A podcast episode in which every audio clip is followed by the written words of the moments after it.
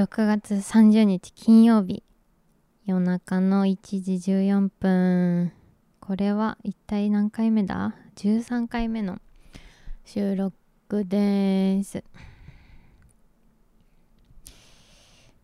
皆さん大変です。いや今村さんがいません。いやー困ったよ今ね私一人であの自分の部屋の中で喋ってるんですけど今。これがちゃんと録音されてるかも分かりません。いやほんと困った。今村さんが。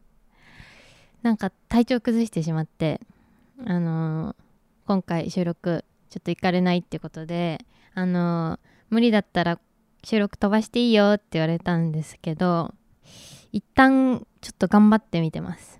もうまずね、Spotify のアカウントに、Spotify っていうか、ポッドキャストのオールド鮮魚フェスティバルのアカウントにログインするとこがまずもうできなくて 今までログインしてなかったんかいって感じなんですけど、なんか情報はね、アカウント情報は前々から教えてくれてたんだけど、もうなんかよくわかんなくて、ログインしてなくて、だしなんかあんまこう、ログインすると頻繁に見ちゃいそうで、のどれぐらい見られてるかとか気にしすぎるのも嫌だなと思ってログインしてなかったんですけどいやー備えとくべきだった。まずねログインができなくて。でもねちょ今村さんがその体調崩してるなんか聞くの悪いなと思ってもうログインできないからもう諦めようって思ってたんですけどあのちょっと復活してきたよって連絡が来たからさっき。それであのちょっとログイン教えてくださいって言って。教えてもらってやっとログインできて収録を始めたわけなんですけど。いやー優秀な相方がいると困るね。うん。まさかこんなに早く一人会が巡ってくるとは思いませんでした。ね私はねすぐ体調崩すんだけど。だからまああの早々にね今村一人会を生み出してしまったんですけど。こんなに早く私の一人会が来るなんて思わなかった。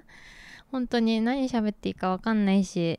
でもねあのいつも今丸さんと喋っててこれあの聞いてる人気づいてないと思うんですけど私全然ついていけてないのねあのスピード感に。めっちゃ速いじゃん今村さんのトークって。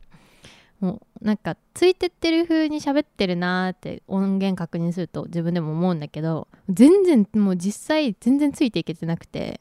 超スレスレでなんとかなんとかあのついてってるって感じであんまり理解できずにねあの雰囲気で喋ってんだよね私、うん、だからね今日あの唯一いいことがあるとしたらゆっくり喋れるっていうことかな。うん。私ねめちゃくちゃ喋るの遅いんですよ。今村さんと喋るときはいつもよりもう超早歩きしてる感じだけどもう家の中とかだと超ゆっくりであののんびり喋るんで今日はゆっくり喋っていきたいと思います。はい。ね。間をつなぐのも自分しかいないからね。っていうことで今週も行ってみましょう。ナチャラのネオ鮮魚フェスティバル。はい。ちょっと勝手に名前変えてみました。ちょっとオールド鮮魚フェスティバルをね私の一人会で汚すわけにはいかないっていうことで勝手にネオ鮮魚フェスティバルを名乗ってみましたけど。はい、えー、この番組はいつもなら今村さんとナチュラでお送りしているんですけど今日は私一人で好きなことを喋っていきたいと思います。あの今日初めてこのラジオあのこのポッドキャスト番組聞きに来てくれた人はあのこれが普段喋ってる感じなのかなって思わないでください。いつもはもっとねあの多分面白いと思うんで今日はのんびりあのー、作業 BGM に使ってくださいな。うん。はい。えー、毎週金曜日17時配信目指しておるんですけど、今これ収録してるのがね、もう金曜日の夜中の1時、金曜日に入ったところっていうことで、金曜日の17時間に合うんですかねわかんないですけど、はい。あの、アップロードするのも自分、編集するのも自分、収録も自分。いやー、これほんと、録音取れてなかったら、今回はなしになっちゃうね。うん。一応なんか、撮れてるか分かんないけど1時間ぐらい喋ろうかなって。1時間喋れるかな？一人で。心配だちょっと喋れなかったら30分ぐらいで終わっちゃうかもしんないけど。はい。頑張っていきたいと思います。応援してください。わー。拍手。はい。で、まあ、ちょっと何話そうかなっていうことでまずちょっとせっかくだから今村さんいないからあの今村さんに置き土産をね作ろうかなと思いまして。はい。こちらのコーナー用意しました。今村の好きなところ。わーい。はい。えっとなんかね体調崩してらっしゃるんで帰ってきた時にあなんか休んでてよかったって思えるようなその怪我の巧妙をね感じられるような置き土産を用意しようってことで今村の好きなところを私がちょっといくつか列挙するのでよかったら皆さんもお便りで今村の好きなところを送ってきてください。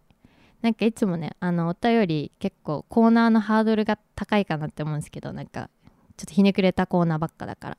でも今回ばっかりはちょっと今村ファンあの気楽に送ってきてください。今村の好きなところを列挙しよう。はい。えっとね今村の好きなところ。まず頭の回転がクソ速い。あれすごいね。速すぎ。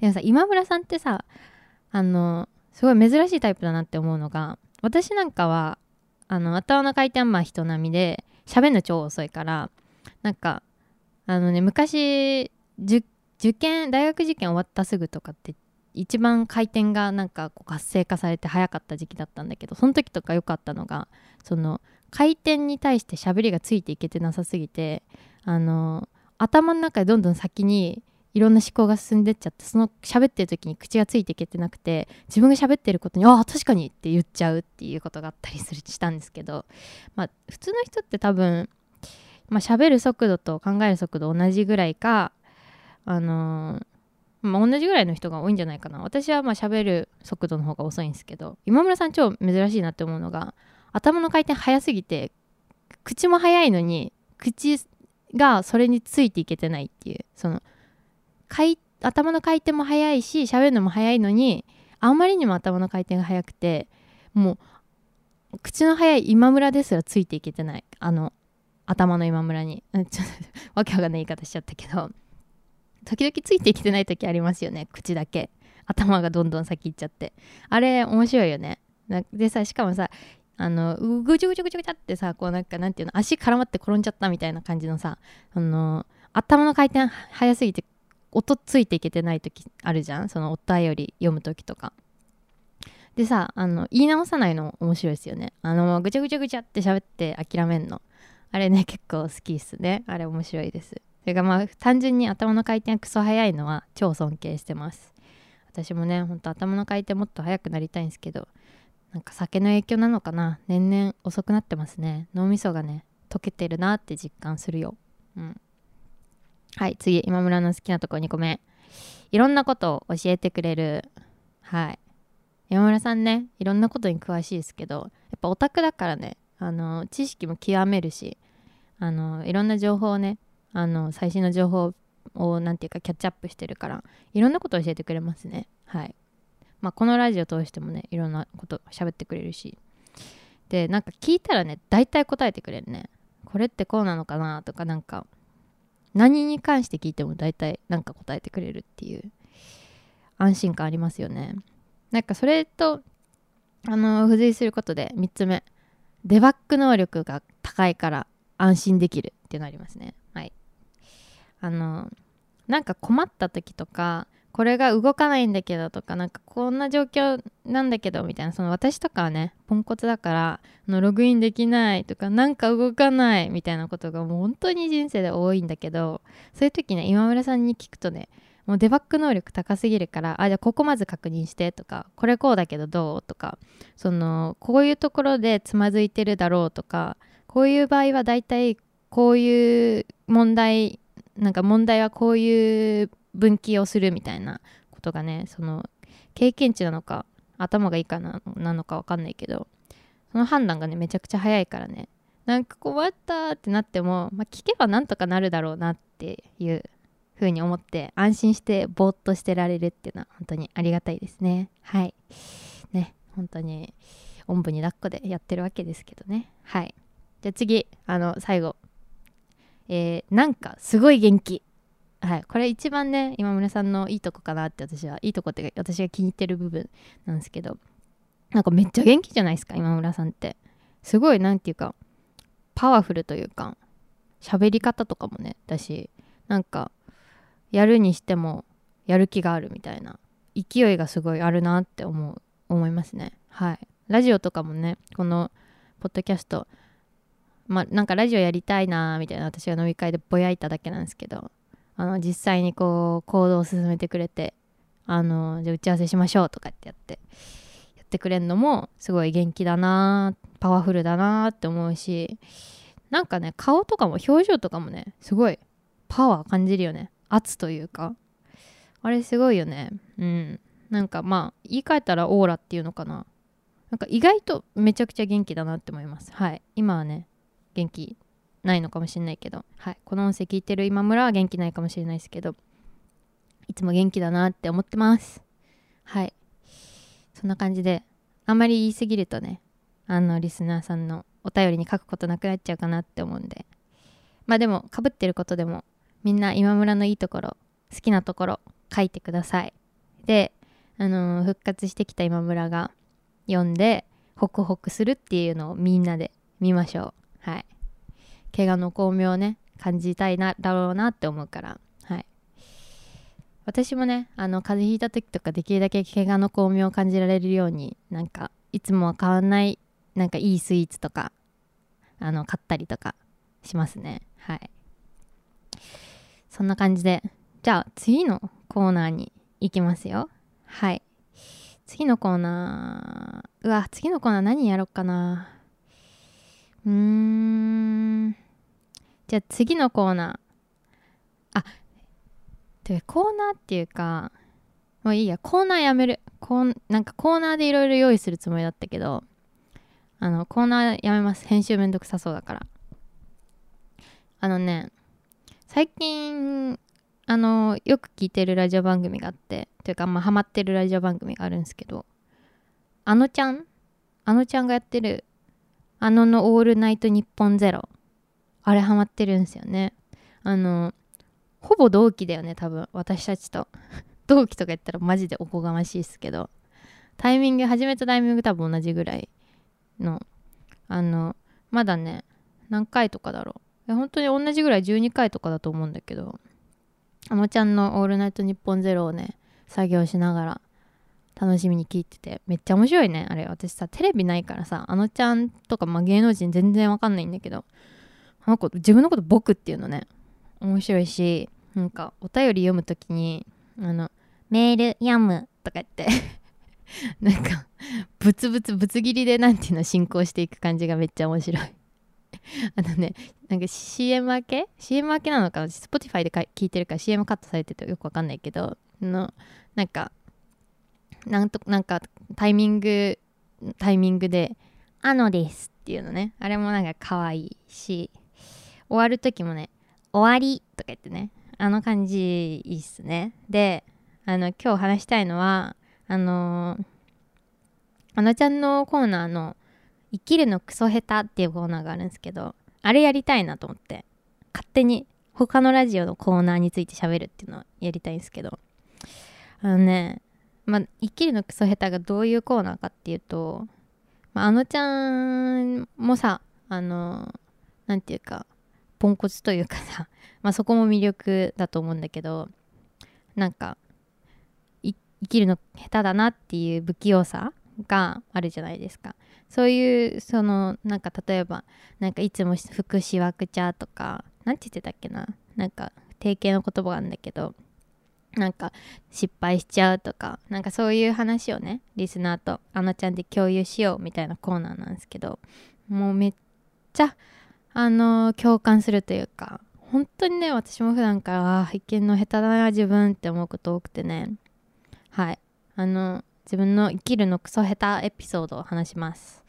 まずねこれ今日あったことなんですけどなんかエアブラシっていう機材があるじゃないですか。あのー、スプレー状になってるってあの何、ー、て言うの？顔料というか絵の具とかあの、インクとかを吹きつけられる画材っていうか機材があるんですけどエアブラシをね試してみたいなーって2年前ぐらいから思ってて買ってたんですよ。多分2年前ぐらいに。でそれをね先日ついに開けまして。てか開けたのは届いた時に開けたのよ。うわやったって言って。で開けてそのまま放置してたのね。開けるだけ開けて。なんかまあちょっと使うのだるくなっちゃって。でもあの今自分の個展の準備しててちょっとさあの使う機会があったんで久しぶりに探してきて開けて使ってたんですよ。で最初はめっちゃうまくいったなと思って。でまあちょっと修正することあってもう一回やり直したりしてたらめちゃくちゃ調子悪くなっちゃってあ説明書どこ行ったかなと思ってなんかもうなんか何がどういう原理でなんかあの風圧が変わるかとかなんか粒子の大きさが変わるかとか全然理解してなかったからなんか感覚でねここをこうここをひねったらなんかこうなる。あなんかこうなるみたいな感じで私何でもさあのいじっちゃうからさ。あこれはちょっと調子悪いから説明書見なきゃと思ったら説明書なくしてるんですよね。いやさすがだなって思ったね。あの使ってないのに説明書なくなってた。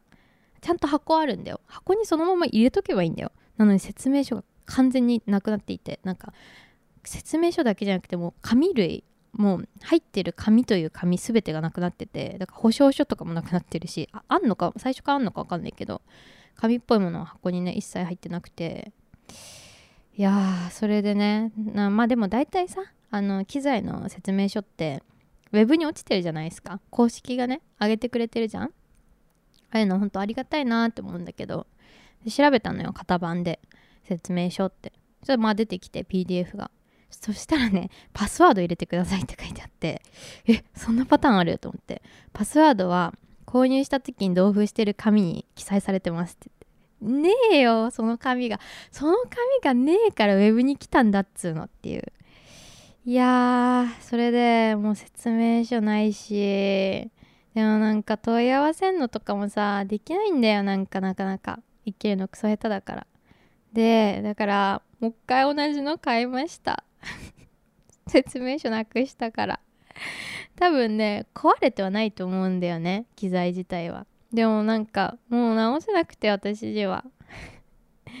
だからねもう一回買い直した。同じもの。まあ同じものって言ってもね2年経ってるからなんか最新版にはなってんだけど。いやーなんか8000円とか9000円とかすんのよ。本当にねあの今村さんだったらすぐに直せたんだろうなって思うんだけど。いやー生きるのクソ下手ね。いやほんとほんとこういうこと多くて。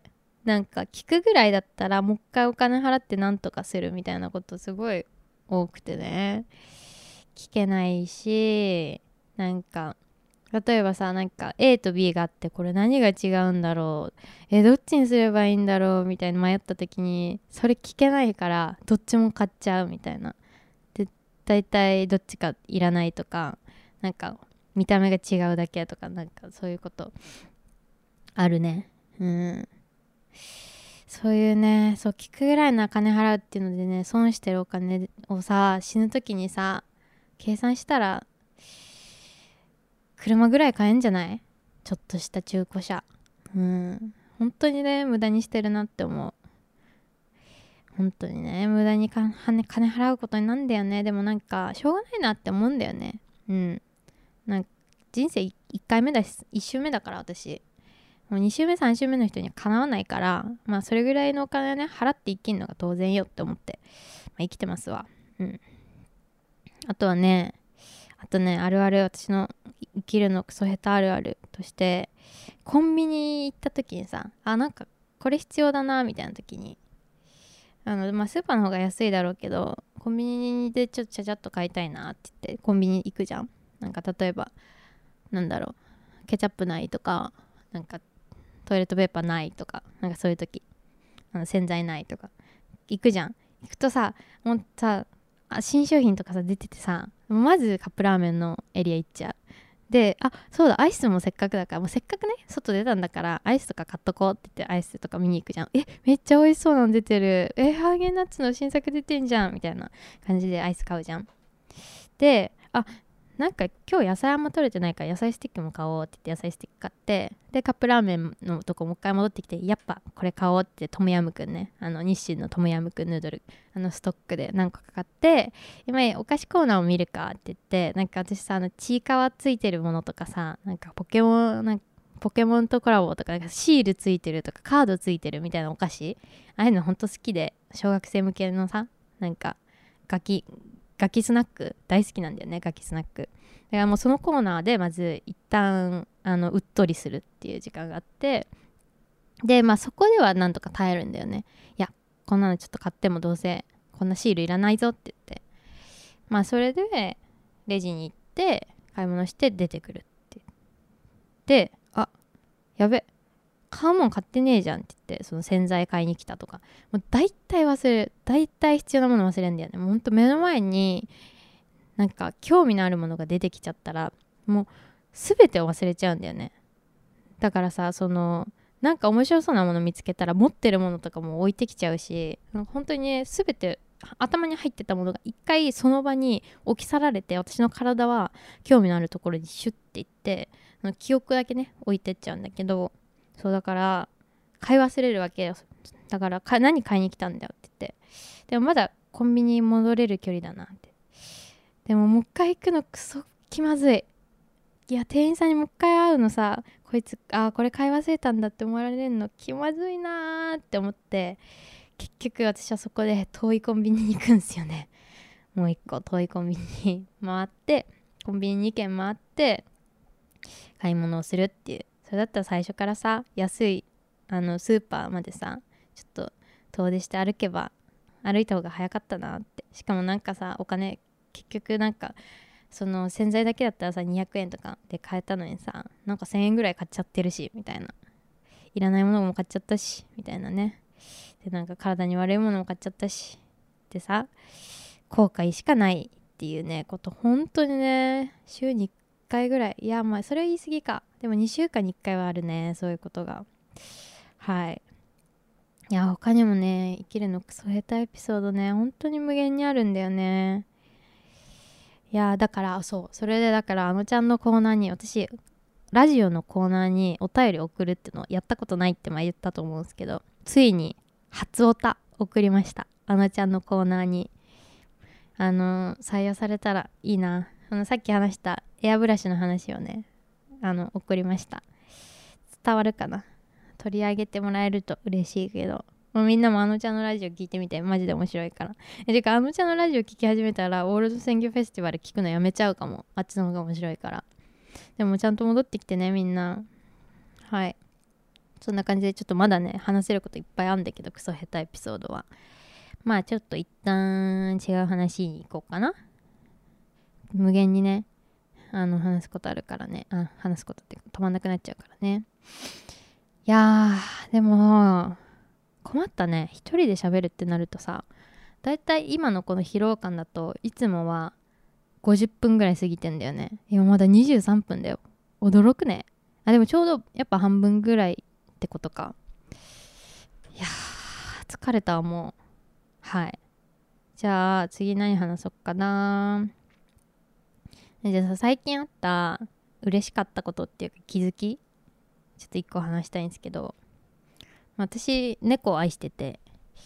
っていうのをまあ実家に2匹猫がいるのと私の家にも1匹猫がいて、まあ、猫を愛してるんですけどこの間ねあ、まあ、でその実家の猫ちゃんは今あの年上の方は19歳でだからほんと19年ずっと一緒にいて私が小学生の時からずっと一緒にいるんだけどそのまあだからだし私生まれた頃昔あのおばあちゃん家が隣にあってでそのおばあちゃん家にも猫がいたし家の向かいの家のなんかご近所さんの家にも猫がいてだから生まれた時からもずっと猫と接してる人生なんですけどこの間人生で初めて初めて猫に「ありがとう」って言われました。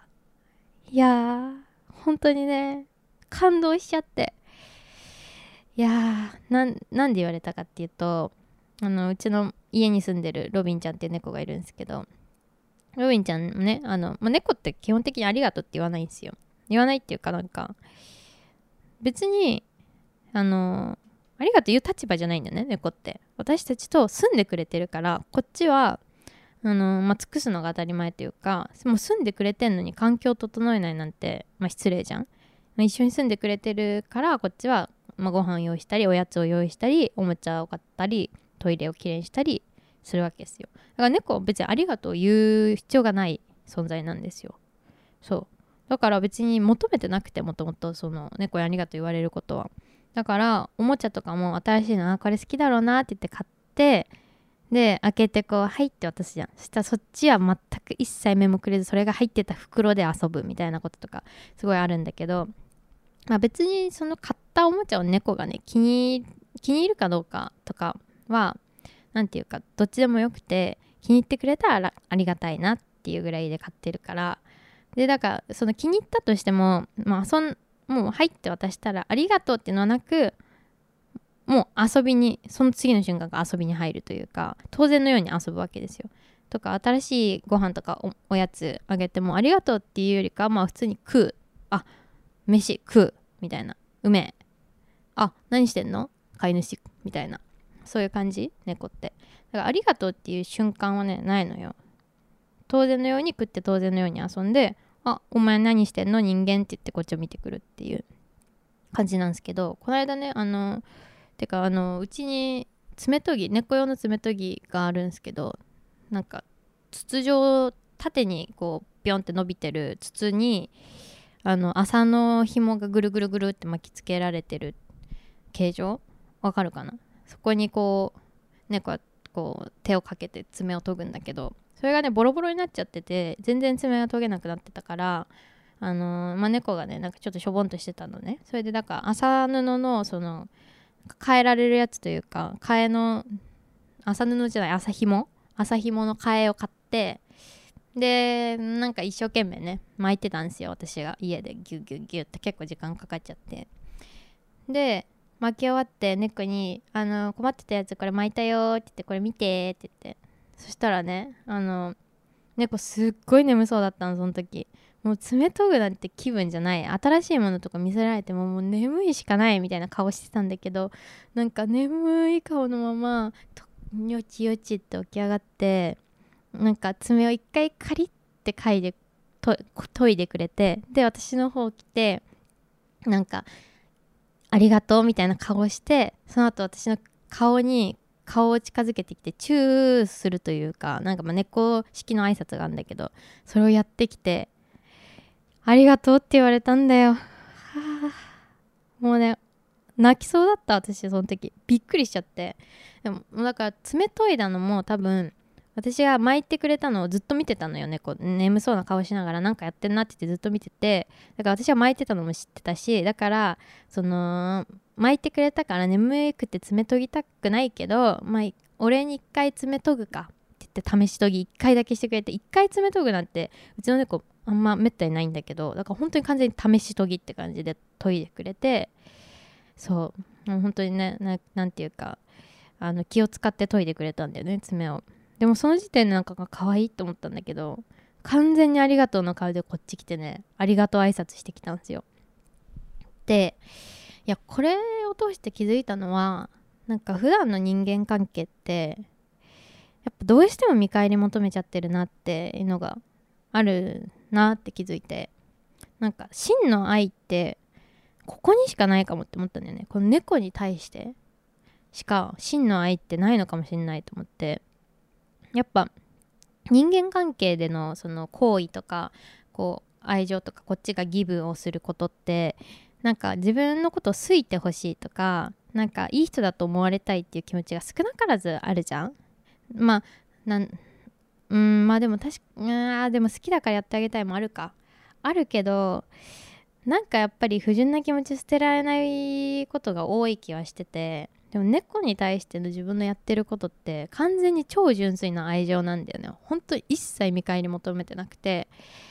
そのうん。生きてるだけで可愛くてありがたいからなんかをやるみたいな。そのねなんかその純粋な愛情をあの自分が捧げてるっていうことを認識することってめちゃくちゃ自己肯定感上がるなって気づいたんですよ。本当に。いやだからね本当に猫ありがたいなと思ってこんな自己肯定感上げてくれて。っていう あのオチもクソもない話ですけど。最近感動した話でした。はい。皆さんもね是非猫を愛してみてください。あの友達の猫とかでもいいからね。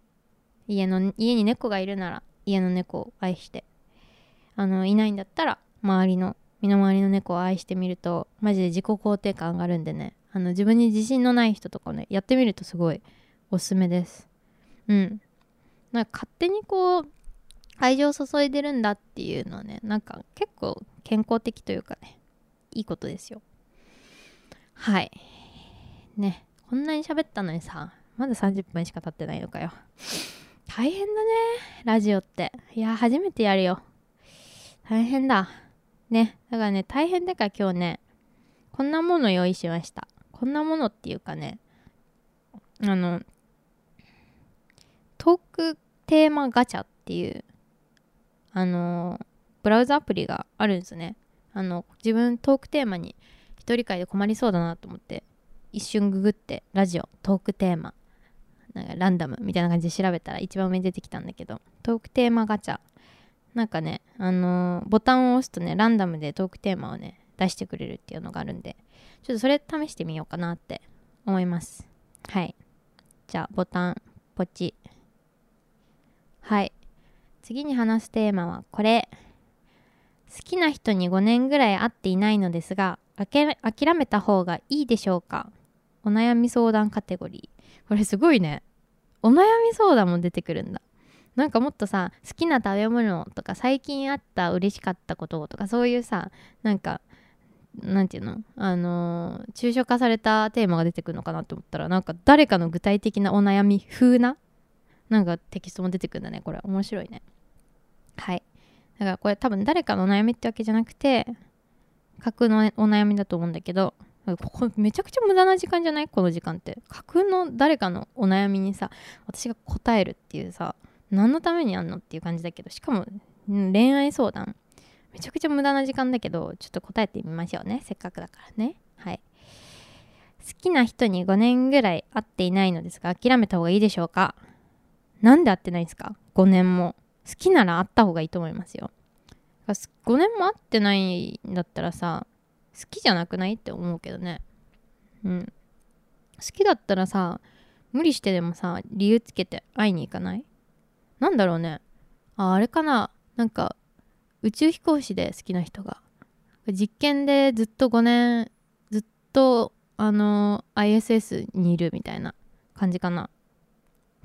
それはしょうがないね。確かにそれは超頑張ってもなかなか会えないかも。それだったら申し訳ないわ。それだったらでもまた好きな人が宇宙飛行士だったらあのー、え、でも宇宙飛行士だったらさ有名人なわけじゃん。超ライバル多いと思うから大変だと思うな。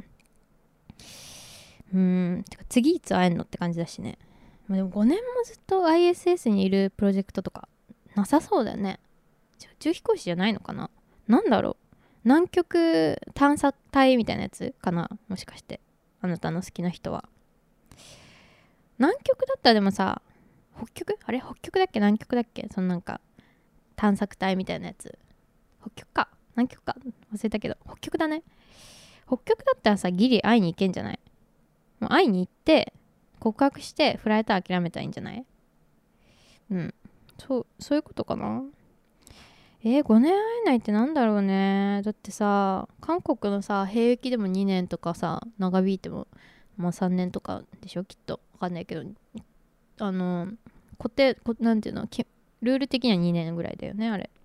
5年も会わない会えないってことないし。しかも途中でねあの休暇とかって会えるしね。5年会えないってなんだろうね。え？ー、なんだろう。あの北朝鮮のあの一番偉い人あの人とか好きな人がさすがに北朝鮮には行けねえやって言って5年会えてないみたいな。5年前あのー、えでも逆に5年前何で会ったんだ。日本に来日とかしてたっけ？あの人のこと好きなのかな？あの人のこと好きなら絶対諦めた方がいいと思うな。うーんちょっとねあの人既婚者だしちょっと大変だと思うなその恋愛は。うん。そうじゃないとしたら誰なんだろうね。5年会えないってさ。超特殊な恋愛だよね。うん。基本的にはどこでも会いに行けるもんね。超なんていうか極限な環境じゃない限り。何ですかね。まあ5年も会ってないんだったら諦めたらいいんじゃないですかね。はい次。次に話すテーマはこれ。評判の良かった旅行先のお土産を教えてください。真面目カテゴリー。だってこれ真面目カテゴリーなんだ。不真面目カテゴリーの出してほしいな。どういうどういうテーマなんですかね。評判の良かったお土産？評判の良かったお土産ね。なんだろうな。旅先のお土産か。旅先のお土産じゃないけど最近買ったものでこれ手土産にめっちゃいいなって思ったものがあってあのなんか有名な七味のブランドあるじゃん。ちょなんかさ缶でさ黄色と赤ベースのさ何ていうとこか忘れたけどさあそこが出してる七味のパックであの何て言うかあの粉薬みたいな感じでさパウチされたものがいっぱい入ってるなんかボックスというかなんか薬本当に薬ケースみたいなところにパウチされた七味がこう並んでんのよ。で多分何個ぐらい入ってんのかな？十何個ぐらい入ってんのかな？20個ぐらい入ってるかな？それがねそのいろんな種類の七味なんですよ。なんか柚子七味とかあのなんとか七味黒七味とかなんかそういういろんな種類の七味が入っててですごい薄いパッケージというかそのケースが薄くてね。あのポッケにも入りそうだしなんか本単行本単行本じゃないね。文庫本よりも薄いぐらい。あの薄くて。でしかもこじんまりしててそ日持ちもするしそれあの海外に住んでる日本人とか、まあ、あと日本まあ、海外でこう知り合いに会う時に手土産日本のお土産だよって渡す時とかにあのかさばらないし日持ちするしちょっとずつ使えるし日本っぽくてあのすごいいいお土産だなって最近思って買いました。うん。あの母親がねなんか韓国に住んでるんで私。だからあの今度帰国した時にそれあげようかなと思って多分海外で七味とか多分柚子の味とかねすごい恋しくなると思うからそういうねちょっとした調味料が海外生活の QOL 上げると思うからすごいいいプレゼントだなって思ってます。旅先のお土産ね難しいよね。なんかさ例えばさ台湾行ってさお土産にさパイナップルケーキっていうのかなあれ。みんなさくれるけどさもういいもういいって思う。もう全員それ。もう知ってる知ってる。誰もう全員もう食べてる1回は。だってみんな台湾行ってみんなくれるじゃん。あれもういい。あれしかないのって思う。ああいうお土産はね良くないよね。私絶対台湾行ったら買いたくないわ。行ったことないけど行ったら絶対あのお土産だけは避けるね。うん。だってさ私あれあんま好きじゃないんだけどさそもそも。好きだとしてもさみんな食べたことあるからさなんかそういうさベタなお土産よりもどこで見つけてきたんみたいなローカルの香りを感じるものとかなんかそいつの感性を感じるものをもらった方が嬉しい。嬉しいよね。ごめんなんかゲップみたいなん出ちゃった。うんなんか変ななんだろうそのチラシとかもうあの向こうで配ってた変なデザインのチラシとかなんか予算0円でもそういうそいつの感性感じるプレゼントというかお土産だったら嬉しいよね。私はそういうそういうものが好きだな。うん。はい。じゃあ次のテーマ。次に話すテーマはこれ。食べたことがない。食べてみたいものを一つ教えて。真面目カテゴリー。ずっと真面目カテゴリーばっかだね。不真面目カテゴリー早く出してくれよ。え？ー、食べたことない。食べてみたいもの一つ教えて。そんなのいっぱいあるよ。食べたことない。食べてみたいものか。なんだろうな。うーん。難しいな。あなんかさそのさっき台湾の話したから思い出したけどさトーファってあるじゃん。あれ？台湾かな？なんかさあの豆に花って書く見た目はなんか豆腐と杏仁豆腐の間みたいなさ白いさなんかプリンみたいなやつにさ豆とか乗っかってるやつ。あれなんだかんだ食べたことないんだよね。すごい塩化する人生でエンカウントすることはめちゃくちゃ多いんだけど多分100回ぐらい顔合わせてんだけど1回も結局食ってなくて。あれちょっと気になるね。なんかさあの味が薄いのか濃厚なのかどっちか分かんなくてなんかどっちに転ぶのっていうのが不安でなんか薄かった時にちょっと嫌だなと思って。なんか甘あんま甘くないみたいな。薄甘い豆腐みたいな感じだったら嫌だなと思ってなんだかんだね足を踏み入れられてないんで豆腐は気になるな。でもそんなめっちゃ食べたいわけじゃないかな。でも食べてみたい食べたことないけど食べてみたいものなんか他にあるかな。うーん。いろいろあるけどね。あでもフルーツとかね食べたことないフルーツいっぱいあるから食べてみたいし。ああのあれ？なんだっけ？今何落としたんだっけ？忘れちゃった。えなんだっけ？忘れたね。うんでもフルーツ大好きだからね。うん。ああれあれ。あれ食べてみたいの。太陽の卵っていうさマンゴー。めっちゃ高いさ。なんか5000円とかするさ1玉。5000円言い過ぎ？でも何千円すんのよ1玉。何千円する？めちゃくちゃ美味しいマンゴー。あれ食べてみたいね。ああとあとあとあのなんていうやつだっけ？なんかライチなんだけど国内のすごい見た目がなんかライチって言ったらちょっと赤みがかった茶色？赤茶色のイメージだけどすっごいピンクというか鮮やかな皮の色したライチ。国産の。宮崎だっけな？沖縄かな？とかの品種のライチ超食べてみたいんだよね。なんていう名前だっけ？なんかさライチって名前めっちゃむずくない？大体漢字だよねライチの名前って。品種の名前。大体漢字3文字。なんかちょっと読めない？みたいな。貴婦人みたいな感じのノリのさ名前だからちょっとなんか忘れちゃったんだけど名前は。でもねビジュアル見たらもうこいつっていうのをね指させるんだけどあれ食べてみたいね。めっちゃ食べてみたい。絶対美味しいよ。でもあれも高いんだよね。高いしライチって超旬が短いからすぐ売り切れちゃって。か気づいたら旬が終わってて注文できないみたいな。うん食べたことないけど食べてみたいもの。はい。そんな感じですね。はい次。次に話すテーマはこれ。習い事をいくつしていた？いくつしていた？数えてみるか。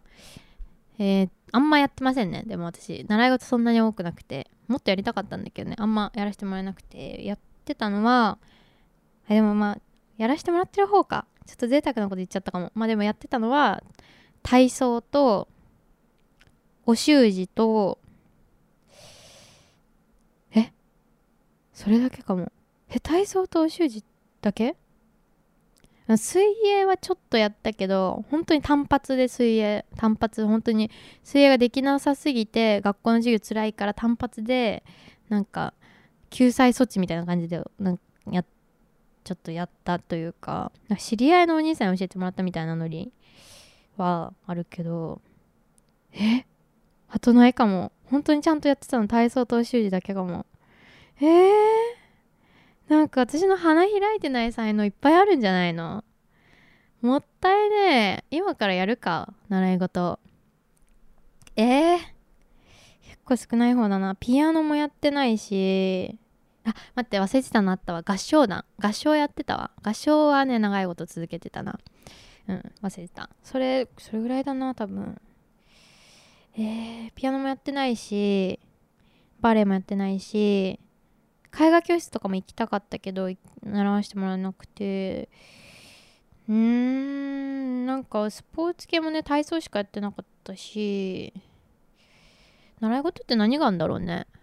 みんな何してるんですか？バイオリンとか？バイオリンとかかっこいいね。やってたらね。でも私音楽系ダメなんだわ。音楽と球技。なんか物を持って何かをする才能を発揮するみたいな無理なんだよね。走るとかいけんだけど。走るのはねリレー選手とかずっとやってたりとかして。なんかねあの体一つでできることはね好きなんだけどね。物持つと途端にね無理ね、まあ、絵描くのは筆持ってるけどあそれだけだね。なんか唯一器用にできるのは。大体物持つと不器用になっちゃうんでね。うん球技本当に下手くそだしね。なんか身体感覚があんまりねよろしくないというかね、まあ、今からやってももう体力もないしな。今からやったらいい習い事とかあんのかな。あなんか盆栽とか華道とかやりたいかも。あ着付けやりたい。着付け超習いたいんだよね。本当に。着付け超習いたい。マジで。着付け自分でできるようになりたいんだよね。あの着付けって外でするとさ1回1万円とかかかるじゃん。なんか高くてさなかなか普段着でさ普段着というかちょっとした時にさ結婚式の時とかも着るだろうしちょっとあのなんだろう贅沢なご飯食べようみたいな時とかもさ着れるかもしんないしさ。あのなんか展示ね海外にさなんか展示もし今後さすることになった自分の個展が海外であるってなった時とかに着れたらかっこいいしそう着付けね着物の着付け習いたいな。盆栽とかも興味あるしな。習いたいものね。うん。習いたいものってね何でも習いたいけどね基本。習ってみてまあやめるかな。合わなかったら。他に習いたいことあるかな。うーんまあでもお料理とかはな。なんか習う意味よくわかんないしレシピ見たらできるからな。あのお料理習うのよくわかんないよね。私はわかんないんだけど。楽しいからやってんのかな。みんなでクッキングするっていうのは楽しいよね。うん。そんな感じかな。うん。はい次。次に話すテーマはこり10万円もらったら何に使う？面白カテゴリー。何が面白いのこれの。真面目じゃない？これ。10万円もらったら何に使うか？10万円なんて一瞬ですよ。クレジットカードのあの支払いかな？10万円だったら。うん。クソつまんない面白カテゴリーなのにクソ面白くない回答してやったけど。10万円か。でもなんかその景気よく使うってなったらそんなクレカの決済みたいな面白くない話じゃなくて。うん結局使うならなんだろうな。10万円か。絶妙だよね。なんかパソコンとかも買えないし。うん。でもリアルな話画材買うだろうな。ちょっといい筆とか。でもそんなんじゃ面白くないもんね。10万円あったら何使う？え？ビットコイン？買う？とか？それもつまんないね。それもつまんないわ。10万円あったら何する？えー、なんだろうね。うーん。でもなんか1日で使いたいね。1個1個で使うとか1日でパーッと使うとか。クソうまい飯を。あえ10人ぐらいの友達集めて1万円ぐらいの飯をおごる。なぜかおごるみたいな会をやる。それいいかもな。なんかしかも10人ぐらい友達を集めるってなかなか普段ないからさ。ちょっと軽くさ何て言うか行事イベント感パーティー感出そうだしちょっとありかもな。10万円。まあ1万円まあ 2, 2万円のコースを5人におごるでもいいけどでもちょっと10人ぐらい人集めたいからな。10万円じゃ足りないんだけど。30万ぐらい欲しい。でさ3万円ぐらいのさ運命寿司をさ友達におごりたいわ。10人ぐらいの友達に。それがしたいですね。はい。うん。あうん。そんな感じかな。うん10万円ってさできること少ないよ本当に。小学生の自分に教えてあげたい。うん。あのお年玉とかバンバン使いなって。うん。1000円とか1万円とかをねめっちゃ大事に使ってたけどそれでできることって少ないから貯めててもしょうがないから今使えって本当に言ってあげたいね。10万円は。10万円じゃできること少ない。面白カテゴリーだったらさ1億円あったら何に使うとかそれぐらいのテーマ出してくれよな。うん。次。次に話すテーマは氷。年下の子を恋愛対象として見たきっかけ。恋愛カテゴリー。いや見てないし。いや見てないしっていうか まあそんなことないね。見たきっかけって勝手に言われてもさ見てるかどうかはさこっちが決めんだけどって感じだね。年下の子を恋愛対象としてるか。年下の子と付き合ったことはないですね。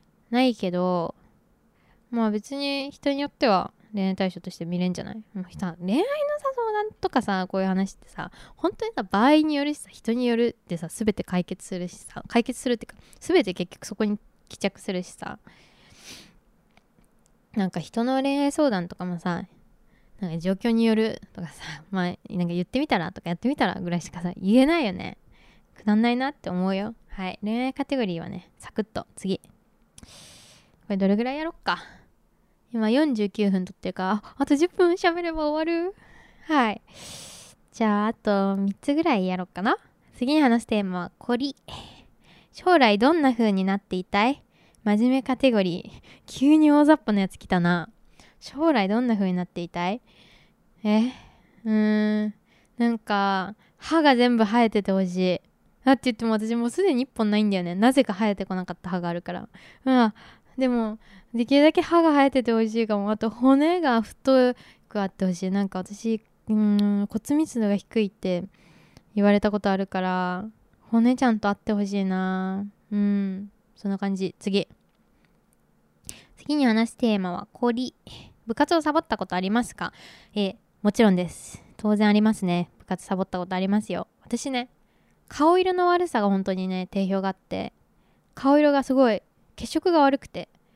あのリップクリームとかなんかさ私厳しい学校だったからさ色付きリップとかもう絶対禁止でさ塗ってると絶対怒られてたんだけどさ私元の唇の色悪すぎて私だけ色付きリップ塗ってても絶対バレなかったぐらい色付きリップあのー、違う顔顔色悪いんだけどだから部活サボる時ね「すいませんなんか体調悪くて」って言って「あ本当だ顔色悪いね大丈夫？早く帰って休みな」って必ず言われてサボってましたね。はい。でもそんなにサボったことないね。部活大好き人間だったから本当に事情がある時とかあのー、私英語ミュージカル部だったんですけどそのなんか自分たちの学校の文化祭があのゴールでそれに向けて1年に1演目作るんだけどなんか間の春休みとかのタイミングとか学年が上がるタイミングでその前のその発表も終わってって次に何やるか決まってないみたいなちょっと緩んでるたるんでるタイミングとかはね部活サボったりしたことあるな。うん、でも基本ね部活大好きだったね。超熱い部活だったし毎日朝練昼練があってね。朝早く学校に行って朝練して朝練終わったら持ってきたおにぎり食べてで朝礼があって朝礼の後一限が始まる一限っていうんだっけ？1, 1時間目の授業が始まる前にお弁当早弁で全部食べて で2時間目とか3時間目の間に食堂行ってパン買ってでその間に食べてで昼休みが始まった瞬間からもう昼練のスタートが昼休みが始まった瞬間からスタートっていう時間割というかスケジュールだったからもう必ず早弁しなきゃいけないっていうね状況だったんだけど。まあだからね昼休みの鐘が鳴った瞬間に部活に行って昼練してっていうね。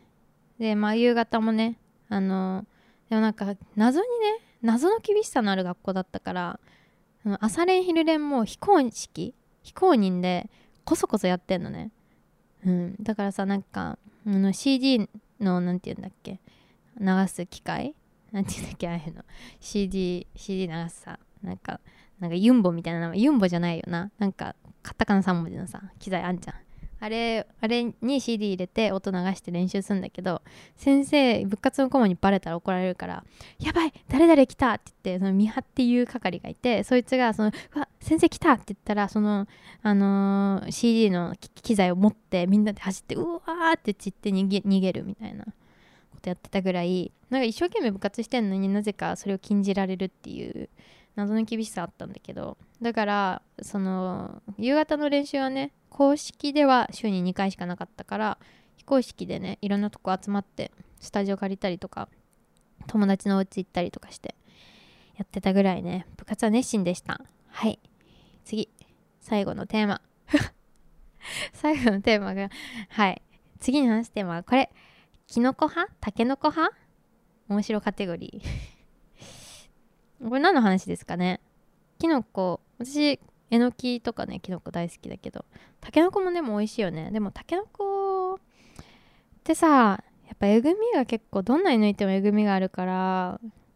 うんきのこ派かな。きのこの方がやっぱ種類も多いしね。たけのこときのこで戦うって結構さなんかあのー、かわいたけのこはかわいそうっていうかさ同じ土俵に立っててないよね。だってたけのこってさ一本勝負じゃん。たけのこだけ。種類さあんまないじゃん多分。1, 1個しか知らない私タケノコの種類。でもさキノコってさもう束になってキノコ軍団じゃん。それと戦うってちょっとさ不公平だと思うけどね。うん。まあでもキノコ好きよ基本的に。すごい料理で便利だしうまみも強いしいろんな食感もあるしね。うん。私はねえのきが大好きだね。鍋とかでもね絶対えのき入れるね。えのきと白菜大好き。あとポン酢大好き。ほんとポン酢大好き。飲むぐらい好き。ポンポンラー？ポンポンザーっていうのかな？ポン酢大好き人間。ポン酢好き。うん。あキノコ派ですかね。はい。以上。トークテーマガチャでした。はい。面白いのかね？これわかんないですけど時間稼げてありがたいね。はい。他なんか喋ることあるかしら？あと5分で1時間経つ。やったね。今日ねあそうだ。今週もお便りたくさんもらってるんですけど本当にありがたいことに。てかマジで本当にさみんなありがとうね本当に。いやありがたいんすよ。もう私さ毎日のようにさチェックしちゃうんだよね。あお便り来てるかなーって言ってさなんか来てると嬉しくてさツイッターと同じぐらいの頻度で見ちゃうわ。うんそう。だからねいっぱい来てるのは知ってるんですけどでもせっかく書いてくれたお便りをね私一人で読むのは申し訳ないなって思うんで今回はちょっとお便りコーナーはあの次回に持ち越しってことでお便りいいてるのは確認してますし次回次回以降にね必ず必ず必ずや読みますのであなたのお便りは。はい絶対に読みますのでちょっと今週はね待っててください。でもねたくさん今週も送ってくれて本当にありがとうございます。はい。あそうだ。てかさなんかさ私最近あの初めて YouTube 初めてじゃないか。でもまだ YouTube にね最近動画載せたんすよ。もしよかったらみんな見てください。ナチャラってアルファベットで調べたら出てくるんで。でもなんかさナチュラってさアルファベットで調べるとさトップにさなんかインドの謎の画像出て画像じゃ動画出てくんだよね。なんかエゴサしやすい名前でさナチャラにしたのにさなんか謎のインドなのかな？あインドじゃないかこれ。ナチャラズラみたいなのが出てくんだよね。どどっかの国の読めない言語のなんかドラマみたいなのがトップに出てきちゃうんだけどちょっとスクロールしてちょっとスクロールしていくとナチャラあるんで。あの鎌倉でホタル見て町中華食べたっていうねホームビデオ。超個人的なホームビデオだからまあ見なくてもいいんだけど。はい。あのザクティをね買ったって話をあの以前ラジオでもしたと思うんですけどあのせっかく買ったからねちょっとあのなんかレトロなテイストのねあの動画が撮れたらいいなと思ってなんか Vlog ではなくてホームビデオっていう何ていうかコンセプトというかテーマでなんか小さい頃にさ親とかおじいちゃんおばあちゃんとか撮ってくれたホームビデオあるじゃん。あれ好きなんだよね。本当に大好きでなんかさ手手ぶれもしてるしさカットもさそのなんかテロップとかもなんかあんま入れたくなくてただカットしてぶつ切りつなげてるだけみたいな。とかなんか階段上がってるシーンとかなんかそういうさ絶対いらねえだろうみたいな。でもなんかその息遣いを感じるみたいな。そのなんかあの生々しいというかなんだろうね。ザラザラした感じ。それがねすごい好きでホームビデオのテイストっていうのが。それでまあザクティ買ったんですけど。だからねその試しに撮ってみたっていうはいザクティでホームビデオ撮ったからさちょっとよかったら見てくんない？またあげるんでいろいろねちょっと懐かしい気持ちになれるものとかなんか喫茶店とかさうんハードオフ行くとかなんかそういうのあげようかなって思ってて。なんかねあのもう撮った撮ったやつもあるんだけどねあの東小金井にある学額縁屋さんすごい小さい額縁をもうこじんまりしたなんていうかハウルの動く城の家みたいなさ壁中になんかがあるみたいなさそういう感じのさお店。でも超こじんまりしててでなんかあの店主がねおじさんがねなんかレコード流しててこじんまり座ってて超かわいいカウンターに座ってておじさんが。すごいいい人だったんだけどそこに買いに額縁買いに行くっていう。でその東小金井がスタジオジブリのあの事務所があるところでその額縁屋さんから徒歩3分ぐらいのところにあってね。なんかそのジブリ感のある街で私東小金井初めて行ったんで知らなかったんですけどすごいジブリ感があってね。あのー、すごい良かったね。なんか駅前さ東京とは思えないぐらいさ駅前の一等地がさ何もないのね。なんか土地草が生えてる土地がずっと続いててこのさなんか都会だとさ都会っていうか都心だとさ絶対ここビル建てるよねっていう秒で誰かも誰がビル建てるか争い合うだろっていう一等地が全部芝というか雑草のもう土地みたいな感じでそれとかも超なんか嬉しくて自分的には。うん。東小金東小金井ねすごい良かったわ。好きだった。なんかさ最初降り立った時はえジブジブリジブリパークってさ愛知にできたじゃん。えジブリパークここに作れよって思ったのね。せっかくここにあるんだったらさジブリ美術館からも近いしさその土地こんなにあるなら作れよって思ったんだけどでもやっぱその散策してて思ったのはここにジブリパーク作っちゃったらこの街の良さは潰れちゃうって思って。あのままねそのなんかあのー、まあ、中央線のね中央線ですぐパッとさ行けるしさ東京都内だしさ普通に都会っちゃ都会だとは思うんだけど。でもあんなにのどかな場所がまだ東京に残ってたんだっていう感動をしましたね東小金井。うん。で東小金井でね動画撮ったんだけどちょっと編集する時間なくて。はい。あのね古典の準備でマジで本当にわけわかんない生活してて今。うん。この間とかね7時に起きて夜の。で次次の夜の7時までずっと作業する。みたいなね。そういう日があったりしてなんかもう昼か夜かもうよくわかんないし自分が何時間寝たかもよくわかんないし何時間寝ればいいのかもよくわかんないみたいな生活しててね。ちょっと余裕なくてね。はい。だからちょっとあの次動画上げられるのいつになるかわかんないけど上げるつもりあるんで。もしよかったら覗いてみてください。あの YouTube 的な面白みはないかもしんない。けどなんかホームビデオ的なね良さはある。うん。でも超プライベートでさ自分の顔とかもさパートナーの顔とかも映ってるからさまあなんかあんま広げたくはないけどまあプライベートな動画上がってますっていう報告でした。近況報告ですね。はい。そんな感じでなんと1時間を超えました。はい。いや今週は一人で頑張ってまいりました。オールド鮮魚フェスティバル。そろそろ終わりのお時間でございます。嬉しいね。1時間、自分一人で喋り倒せました。どうでしたか？本当はね、なんかもっとちゃんとねってね、あのー、なんか、茶番とかやったりとかしようかなとか、なんかせっかく今村さんいないからさ、普段やらせてもらえないことやろうと思ってさ、なんかふざけ倒そうと思ったんだけど、いや、いざ撮るってなったら、なんか体調悪い、体温がね、なんかめっちゃ低くて今私。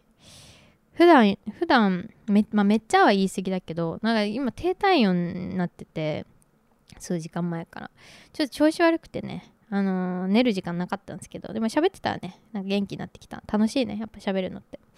うん。いや本当はねいやせっかく一人会だからさなんかやってやろうって思ったんだけど驚かしたろって思ったんだけどね。やっぱそこまでの技量ないっすわ。うん。ただ喋りベラベラと喋っただけの1時間でしたけどどうでしたか？皆さん。はい。なんかあんまり価値のない1時間をねお届けできたかなって思いますけど。うん。楽しいですねラジオ。ラジいやこの間ラジオラジオって言ってたらさ今村さんに怒られてさラジオはなんかあの機械あのラジオマシーンのことでこの私たちがやってることはラジオ番組だって言ってあのあそんな強い言い方じゃないよ。あのあいつも気にしてなかったんですけどそのあいつもあのそっとしてたけどあの一応言っとくとみたいな感じでね丁寧に言ってくれたんだけどラジオラジオ言ってんのね。なんか間違ってるらしいね。でもちょっとついつい言っちゃうんでねどんどん言っていこうかなって思ってますけど。はい、ね、ラジオじゃなくてラジオ番組ってななんならポッドキャスト番組ってね言った方がいいよみたいな感じで言われましたね。厳しいんでね今村さん。はい。ありがたいよねでも私みたいなさ。あの適当人間だとさ厳しい人がいると本当にありがたいしあの勉強になるしね。あの生活の何て言うか引き締まりになるというかね。脳みそがどんどん溶けていくからさなんか自分一人で生活して自分一人っていうかさ自分の自分の価値観だけで生きてるとさ。だからさありがたいね。あの液状化した脳みそがさ今村さんと毎週会うたびになんかちょっと固形としてのさすがとを取り戻すっていう感覚があるからさ早く戻ってきてほしいですね。はい。でもなんか復活してきてるっていう連絡来たんで皆さんあの心配しつつそんなに心配しないでください。だからねあの今村の好きなところみんなお便り送ってあの今村のあの何、て言うの？何祝いって言うんだっけ？そういうの。えっ、と回帰祝いをしましょうよ。はい。お便り送ってきてください。そんな感じで、えー、そろそろお別れのお時間です。番組では皆さんからのお便りをなんとなく募集しております。ふつおた番組の感想私たちに聞いてほしい話など概要欄のホームから送ってください。コーナーもいろいろありますあります。はい。好きなコーナーに思いついたタイミングで送ってきてください、えー、コーナー紹介すると課題評価過小評価、えー、世の中にあるもの、えー、これは過大評価されてるんじゃないか。これはもっと評価されるべき過小評価を受けてるんじゃないかっていうものを、えー、自分で紹介あの取り上げてあの持論を、あの、語り散らかしてくださいっていうコーナーですね。はい。なんかこれってなんか実はいらないんじゃないかっていうものとかそういらないっていうかねこれなんか評価されすぎだろみたいなさ。なんか例えばさ私うなぎそうだと思うんだけどさ。あのあれうまいのうなぎのタレやろみたいなさ。あまあちょっとそれ言うとねあの炎上するか。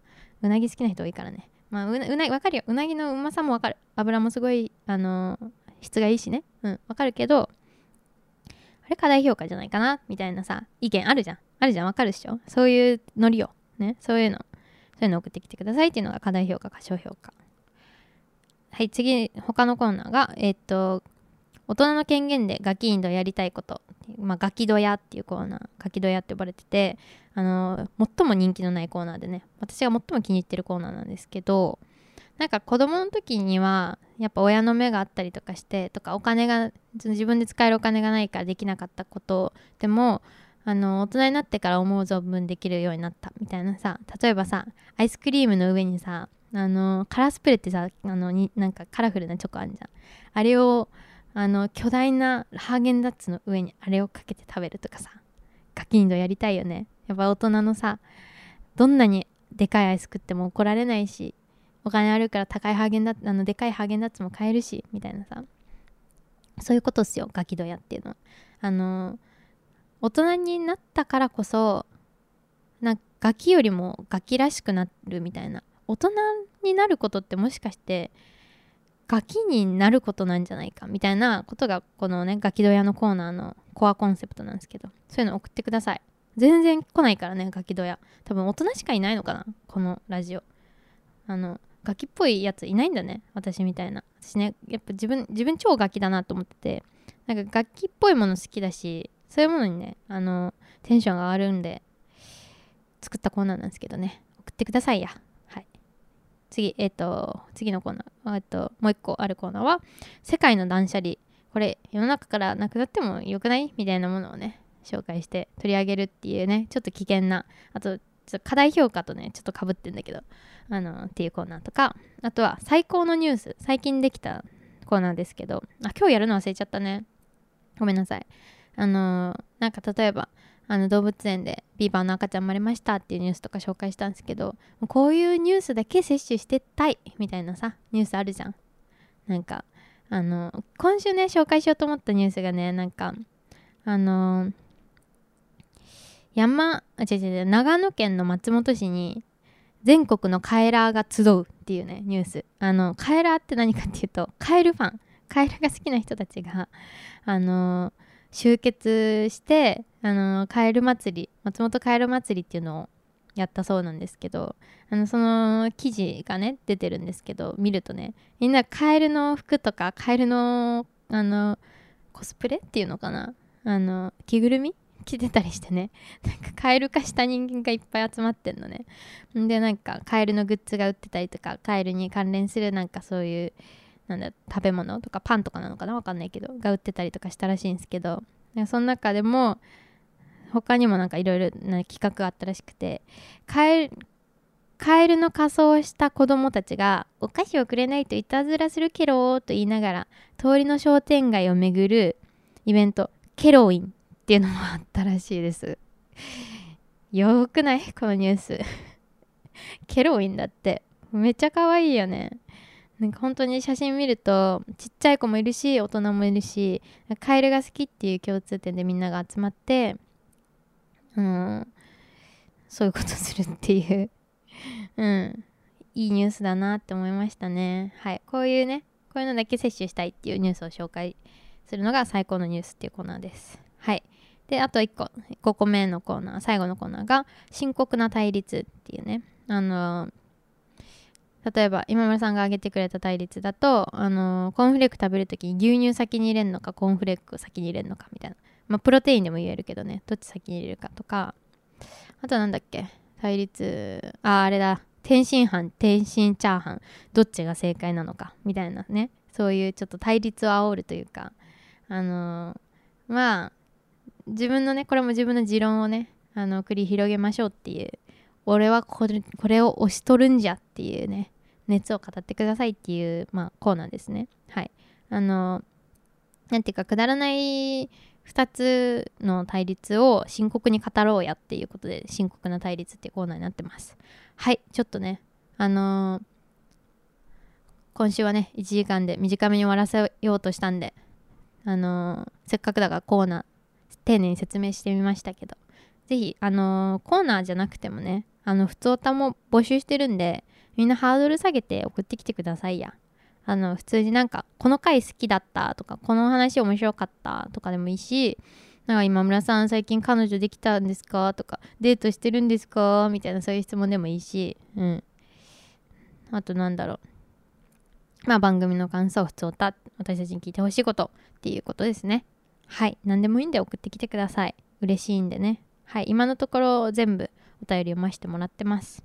今週は読まなかったけどね、あの次回以降に必ず今村さんが復帰したら2人で読もうと思ってるんで、でもなんかすごい量溜まっちゃうかもしんないから、あのー、どういうことになるのかわかんないけど、収録が3時間4時間とかになっちゃうかもね。それかまあなんか前後編というかさ、うん、半分は次回に回すとかになるかもしんないけど、できるだけね、あのー、やっぱお便りもね、あのー、賞味期限があると思うんで、できるだけホットなうちに読みたいと思ってます。はい。はい。で、あの、お便りフォームは概要欄のフォームにもありますし、あの、オールド鮮魚フェスティバルね、ツイッターの公式アカウントもあって、オールド鮮魚フェスティバルって検索したら出てくるんで、あの、ツイッターの方にもフォームとかいろんなリンクがまとまってたりするんで、あの、ポッドキャストの概要欄からもリンク載ってますし、よかったらツイッターもフォローしてみてください。あとね、実は YouTube も、あの、アカウントがありまして、えっと、映像がある回が今のとこまだ2つしかエピソードないんですけど映像がある時はそこにも上がるんでよかったらそっちも見てみてください。はいいろんなアカウントがあるんでね。てかさあのさみんなで相談したいんだけどさあのツイッターのハッシュタグオールド鮮魚フェスっていうアルファベットの小文字全部小文字のアルファベットのハッシュタグが一応公式ハッシュタグになっててあれ今村さんが決めてくれたんだけどさもしかしてさあれ誰も使わないからさ使いにくかったりする？なんかさ、カタカナでオルに鮮魚の線でオル線鮮魚の線は漢字？オル線、ハッシュタグオル線とかの方が良かったりするのかな？なんかみんなオル線オル線って呼んでくれてるじゃん？私たちも呼んでるけど。だからハッシュタグオル線の方が良かったりしますか？これちょっと聞きたかったんだけどさ。なんか今村さんは、あの、打つ時に、ハッシュタグをタイピングする時に、あの、カタカナに変えたり、漢字にしたりみたいなのがめんどくさいから、全部アルファベットにしようって言ってくれたんだけど。